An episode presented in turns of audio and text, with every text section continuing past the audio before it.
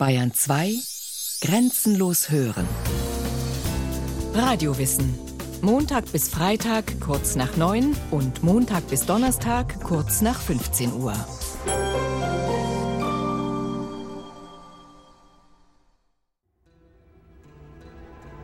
Ein Zahn alleine nach 3000 Jahren, vermutlich würde da jeder Zahn reinpassen. Alles hing an diesem Zahn einem gut erhaltenen Backenzahn. 2006 in einem Kellerraum des Ägyptischen Museums von Kairo in einer unscheinbaren Holzkiste entdeckt.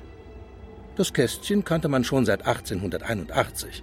Es stammte aus einer Felskammer, wo die Mumien mehrerer unbekannter Pharaonen Schutz vor Grabräubern gefunden hatten. Die Kiste trug das Siegel der geheimnisvollen Königin Hatschepsut.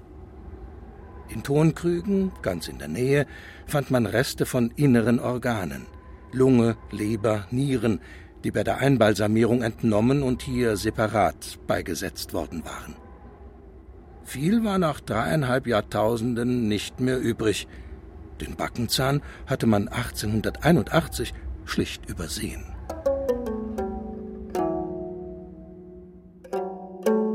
In einer anderen Grabkammer im Tal der Könige hatte etwa um dieselbe Zeit der legendäre Howard Carter, der Entdecker von Tutanchamun, ein paar ausgestopfte Gänse und eine unbekannte Frauenmumie gefunden und nicht weiter beachtet. Erst 1989 nahm der amerikanische Ägyptologe Donald Ryan die Tote genauer unter die Lupe. Sie lag nackt auf dem Boden, ohne Sarkophag, ohne Schmuck, ohne prächtige Grabbeigaben, aber mit angewinkeltem linken Arm, die Hand über der Brust zur Faust geballt. Ryan stutzte. Das war die Körperhaltung, in der Angehörige von Pharaonenfamilien bestattet wurden. Und in einer Ecke der Grabkammer unter Staub und Schutt kamen Bruchstücke eines goldenen Totenschreins zum Vorschein. Als 17 Jahre später, 2006, der Backenzahn in dem Kästchen mit dem Siegel der Pharaonin Hatschepsut auftauchte, erinnerten sich die Forscher an die unbekannte Frauenmumie aus dem Tal der Könige. Das Problem? Hätte man in ihrem Mund nach einer Zahnlücke gesucht, so wäre der Kiefer zu Staub zerfallen. Sachi Chavas, erfahrener Ägyptologe und Präsident der Altertumsbehörde in Kairo, hatte die rettende Idee. Behutsam schob man die Mumie in die Röhre eines Computertomographen. Beim Scannen des Kopfes zeigte sich eine Lücke im Unterkiefer. Der Zahn aus der Kiste passte auf den Millimeter genau. Auch die DNA-Analyse der Organreste und der Vergleich mit den erhaltenen Mumien von Hatschepsuts Vater, Halbbruder und Stiefsohn legten eine Übereinstimmung nahe. Wir sind zu 100 Prozent sicher, triumphierte Sachi Chavas. Die Mumie ist die Pharaonin Hatschepsut.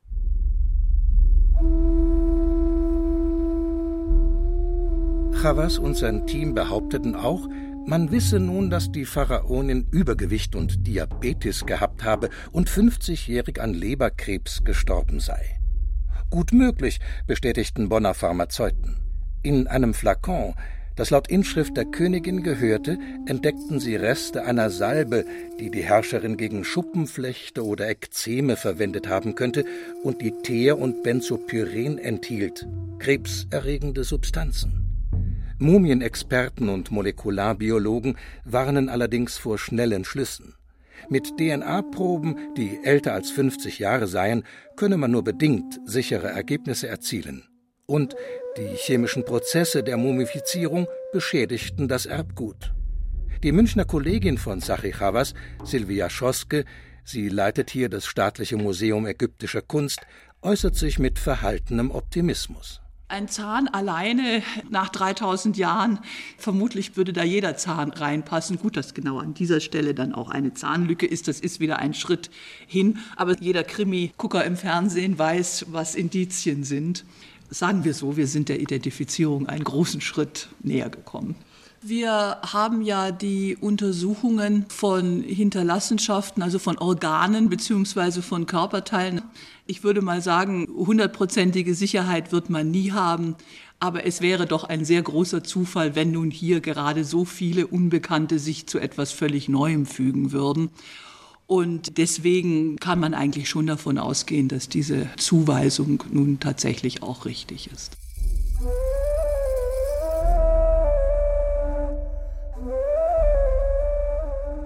Hatschepsut, wörtlich übersetzt die erste der Damen, gilt als kraftvollste Herrscherin der ägyptischen Geschichte, bedeutender als Nofretete und Kleopatra. In mehr als 20 Jahren Regierungszeit bescherte sie ihrem Land eine wirtschaftliche und kulturelle Blüte, freilich auch einen Skandal. Sie beschränkte sich nicht darauf, für ihren unmündigen Stiefsohn die Regierungsgeschäfte zu führen, sie erklärte sich selbst zur Pharaonin und behauptete, von Gott Amun höchst persönlich gezeugt, auserwählt und gekrönt worden zu sein. Seit dreieinhalbtausend Jahren geistert sie als machtgieriges Mannweib oder als verantwortungsbewusste Friedenskönigin durch die Geschichte. Gleich drei Wissenschaftlerteams, Amerikaner, Franzosen und Polen, Archäologen, Kunsthistoriker, Architekten, Steinmetze versuchen neuerdings das Bild dieser faszinierenden Frau zu rekonstruieren. Kurz bevor diese Hatschepsut, die erste der Damen, ins Licht der Weltgeschichte trat, ging in Ägypten die schreckliche Zeit der Fremdherrschaft zu Ende, die Ära der Hyksos. Sie waren aus Palästina eingefallen und hatten den Norden des Landes mehr als hundert Jahre regiert. Obwohl, so schrecklich war diese Zeit gar nicht. Unter den Hyksos löste sich Ägypten aus seiner traditionellen Isolation und knüpfte lukrative Handelsbeziehungen zu etlichen Königreichen des Nahen Ostens. Die Folge waren Neuerungen bei der Bronzeverarbeitung, der Keramikherstellung und in der Landwirtschaft. Doch Besatzer sind nie beliebt, auch wenn man von ihnen lernen kann. Im 16. Jahrhundert vor Christus fand Ägypten zur alten Stärke zurück. Der möglicherweise aus Nubien stammende Pharao Achmose I. verjagte die Hyksos und vereinigte Ober- und Unterägypten wieder zu einem Großreich. Aber sein Sohn Amenophis I. starb ohne männlichen Thronfolger. Die Dynastie der Achmosiden war damit erloschen. Die Macht übernahm Thutmosis I., wie Achmose unbekannter Herkunft und höchstwahrscheinlich Sohn einer bürgerlichen, was es nötig machte, die Legitimität der neuen Dynastie durch den erfinderischen Einsatz rechtfertigender Mythen und Rituale zu begründen. Entsprechend verwickelt klingt die Familiengeschichte der sogenannten Tutmosiden. Weil Amenophis keine Söhne hinterließ, heiratete seine Tochter ihren Halbbruder Tutmosis, dessen Mutter eine Dienerin des Pharao war. Tutmosis I. zeugte zwei Töchter, eine von ihnen Hatschepsut, und fünf Söhne.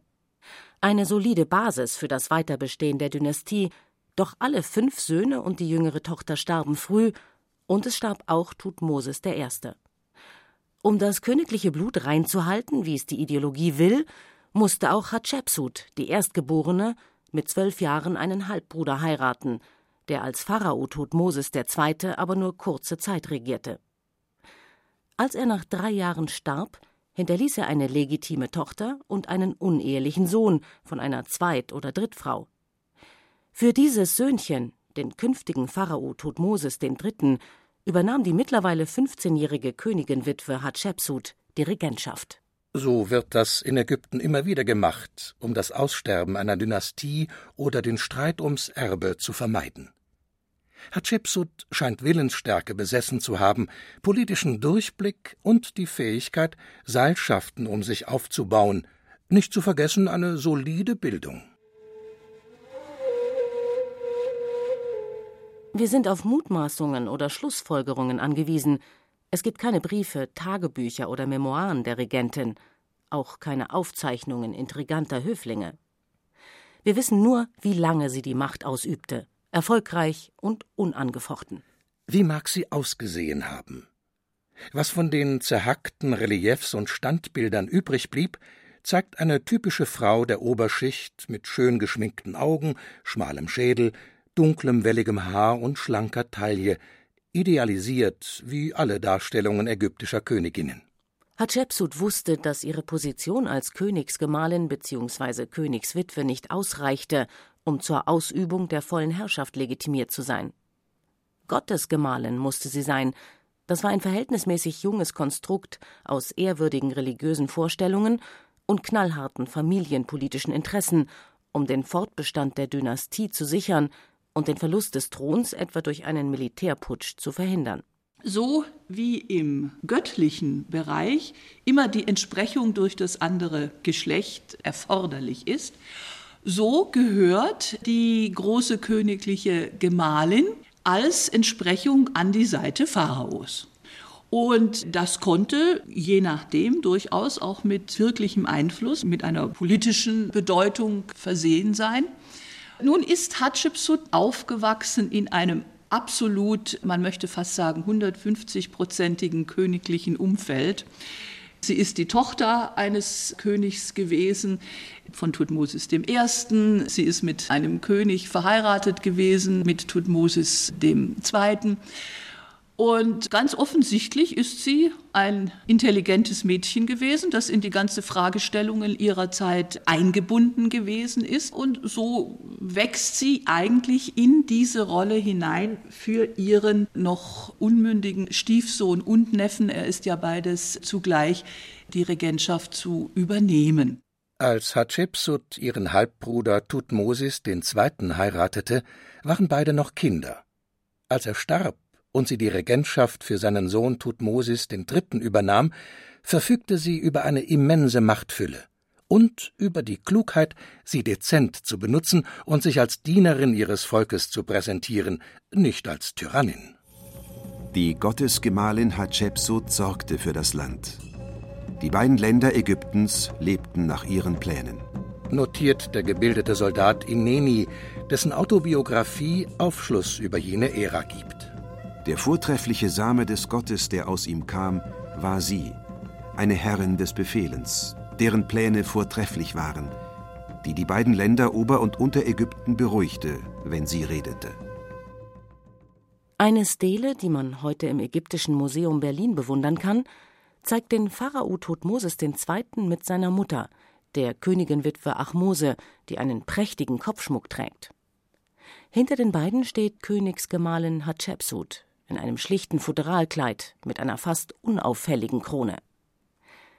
In den historischen Überlieferungen gibt es kein Anzeichen, dass sie sich zunächst nicht mit ihrer traditionellen Rolle als Repräsentantin und als Hausherrin zufrieden gegeben hätte. Auch ein ziemlich bescheidenes Grab begann sie damals für sich zu bauen, verborgen in einer Felsschlucht mit einem schönen Blick über das Niltal. Auf ihren Sargdeckel ließ sie ein Gebet an die Himmelsgöttin Nut meißeln. Die Gottesgemahlin Hatschepsut sagt: O meine Mutter Nut, strecke dich aus über mich, damit du mich unter die unvergänglichen Sterne aufnehmen kannst, die in dir sind, und damit ich nicht sterbe. Als Vormund oder Mitregentin ihres Neffen Tutmosis III. versuchte Hatschepsut nicht, den jungen König zu verstecken oder in die Bedeutungslosigkeit zu drängen. Sie sorgte für seine Ausbildung als Heerführer, was nicht ohne Risiko war, denn in der Armee fand er Freunde, die durchaus auf den Gedanken kommen konnten, zu putschen. Warum ihr die Position der Regentin eines Tages nicht mehr genügte, warum sie nach der ganzen Macht griff und in die Rolle des männlichen Pharao schlüpfte, wissen wir nicht. Vielleicht hatte sie auf ihre Tochter Nofrure gesetzt, die sie schon als Kind zur Gottesgemahlin erklärte. Wollte sie das Mädchen zu ihrer Nachfolgerin machen und damit den legitimen Thronfolger Tutmosis übergehen? Silvia Schoske gewinnt dieser Theorie einiges ab. Wenn der König weiblichen Geschlechtes ist, fehlt die weiblich besetzte Rolle der großen königlichen Gemahlin. Das scheint Hatschepsut klar geworden zu sein, weil sie nämlich noch versucht hat, ihre kleine Tochter zur großen königlichen Gemahlin zu ernennen. Das Ganze ist ja dann daran gescheitert, dass die kleine Prinzessin Nofrure noch als Kind gestorben ist. Es wäre faszinierend herauszubekommen, wie sich dieses Experiment weiterentwickelt hat.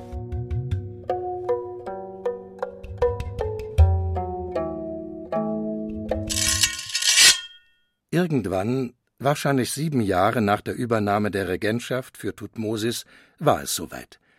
Hatschepsut proklamierte sich selbst zum Pharao mit allen traditionellen Titeln.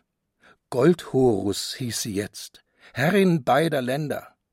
Matkare Chnemet Amun Hatschepsut, Tochter des Re, mit Amun vereinigt. Ich, sagt sie von jetzt an ziemlich oft in ihren Erlassen und Inschriften und bringt so einen neuen individuellen Ton in die immer gleichen offiziellen Texte. Das ist etwas anderes als die gewohnte Regentschaft für einen unmündigen Sohn oder Neffen. Und, das Erstaunlichste, es gibt so gut wie keine Opposition, keine Kritik, keine Putschpläne. Der junge Tutmosis. Warum greift er nicht nach der Alleinherrschaft? Er ist ja zum Pharao ernannt worden, mit allem drum und dran. Und das Interessante ist, dass wir für eine bestimmte Anzahl von Jahren, gar nicht mal so wenige, nun zwei Könige haben, die parallel regieren. Dies ist nichts Außergewöhnliches, sondern es wird ein Modell aufgegriffen, das wir vor allen Dingen aus dem Mittleren Reich kennen. Und das ist mit einem Begriff der Ägyptologie die sogenannte Co-Regenz. Wobei die Aufgabenverteilung so gewesen ist, dass der Seniorchef eher für die Innenpolitik zuständig gewesen ist und der Junior für die Außenpolitik und damit für das Heer. Und deswegen glaube ich, dass diese oft kolportierte Feindschaft überhaupt nicht existiert hat. Er hatte das Heer hinter sich. Wenn er hätte putschen wollen, dann hätte er das schon sehr, sehr viel früher tun können. So etwas wie ein schlechtes Gewissen scheint sie trotzdem geplagt zu haben. Während Hatschepsut auf ihren Granitstatuen anfangs noch ein Kleid trägt und ihre Brüste zeigt, präsentiert sie sich im Lauf der Jahre immer mehr als Mann. Mit breiten Schultern, harten Gesichtszügen und dem falschen Kinnbart der Pharaonin.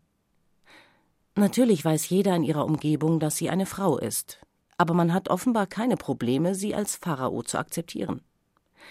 Vielleicht hält man Tutmosis für noch zu jung, um die Macht zu übernehmen. Vielleicht zweifelt man an seiner königlichen Abstammung, die für ägyptisches Denken so enorm wichtig ist. Warum sollte man ihr auch Widerstand entgegensetzen? Ägypten ging es gut unter ihrer Herrschaft.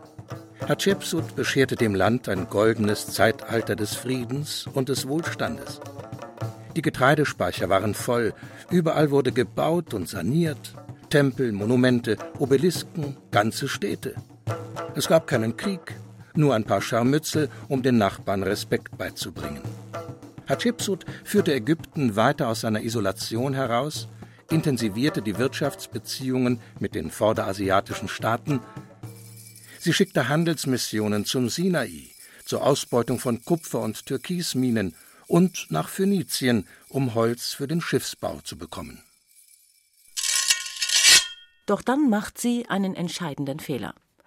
Um ihre Alleinherrschaft ideologisch abzusichern, verfiel Hatschepsut auf einen ausgeklügelten Mythos, der jede kritische Frage im Keim ersticken sollte, und gerade diesen Mythos verzieh man ihr nicht. Die Botschaft, die sie bei allen großen Festen verkünden und in einprägsamen Bildern auf die Tempelwände und Obelisken meißeln ließ, beschrieb ihre Zeugung, Erwählung, Beauftragung und Krönung durch den obersten Gott Amun höchstpersönlich. Amun, der Götterkönig, entbrennt in Liebe zu ihrer Mutter. Sie lächelte angesichts seiner Majestät. Da ging er sogleich zu ihr und wurde heiß gegen sie. Er gab sein Herz in sie, seine Liebe ging ein in ihren Leib. Und er sagte, die Amun umarmt, die erste der Damen, Hatschepsut, ist der Name dieses deines Sohnes, den ich in deinen Leib gepflanzt habe. Meine Krone wird ihr gehören. Sie ist es, die die beiden Länder beherrschen wird, indem sie alle Lebenden leitet. Ich bin dein Vater, der dich liebt du mögest leben wie der Gott ewiglich. Seinen Sohn nennt er das Mädchen Hatschepsut. Alle Götter versammeln sich um Amun und freuen sich mit ihm. Diese deine Tochter, wir sind zufrieden mit ihr. Du hast sie ja gemacht als dein weibliches Seitenstück.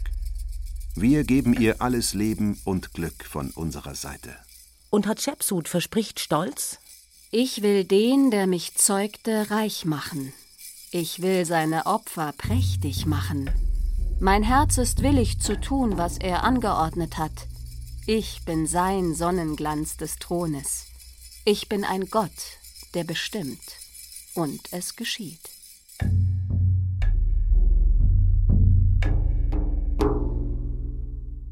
Damit hatte Hatschepsut den Bogen überspannt. Es gab zwar weder eine Palastrevolution noch einen Volksaufstand. Tutmosis schickte seine ehrgeizige Tante nicht ins Exil, brachte sie auch nicht um, wie in zahllosen Hatschepsut-Romanen zu lesen ist. Vermutlich starb sie friedlich um das Jahr 1458 vor Christus und wurde in ihrem Totentempel in Dair el-Bachi beigesetzt. Aber irgendwann in den folgenden Jahren fiel die Frau, die sich selbst zum Gott gemacht hatte, einer furchtbaren Rache zum Opfer. Ihre Monumente wurden entweiht, ihr Name aus den Inschriften getilgt, ihr Bild aus Reliefs herausgekratzt, ihre Statuen zertrümmert. Das war deshalb so schrecklich, weil das Weiterleben im Totenreich an das Andenken auf der Erde geknüpft war. Diese Zerstörung erfolgte erstaunlich spät, also nicht direkt nach ihrem Tode, und sie erfolgte auch erstaunlich inkonsequent. Es ist ja nicht so gewesen, dass man auf diesen oberflächlich abgehackten Bildern nicht mehr erkennen würde, wer dargestellt war. Es sieht eigentlich so aus, als ob die geforderte Ordnung, Pharao männlich mit großer königlichen Gemahlin, wiederhergestellt worden ist.